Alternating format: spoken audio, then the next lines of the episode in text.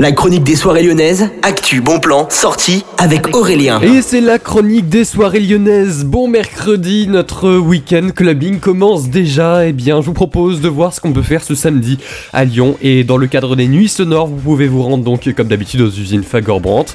Mais également au niveau du sucre, qui est le club partenaire de ces nuits sonores à partir de minuit jusqu'à 6h. Ça coûte 13 euros seulement. Et c'est une soirée qui vous sera proposée par les nuits sonores et Fast Forward, l'organisateur d'événements qui vous proposera de voir Repro Pitch Life et également Ratchet Noon. Il y a tous les détails sur le site internet du sucre et puis également sur les réseaux sociaux des nuits sonores, mais également du sucre. Au niveau du Bellona Club, c'est la suite du Amour Festival qui dure jusqu'à ce dimanche. Le festival Open Air Clubbing du Bellona Club vous attend sur la Bellona Plage qui sera créée à l'occasion de cet événement. Sur le rooftop du Bellona Club, vous avez tous les détails avec tous les noms des guests. C'est énorme. Hein.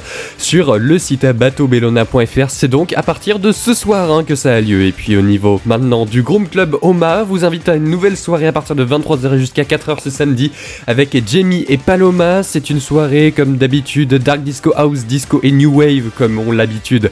C'est de DJ, c'est à partir de 8 euros que vous pouvez réserver. Vous avez toutes les infos sur groomlyon.com. Et puis on termine avec le festival open air du Ninkasi Gerland, cette fois-ci sur le rooftop du Ninkasi Café à partir de 16h. La soirée house commence, c'est le Happiness Therapy, soirée gratuite. Hein.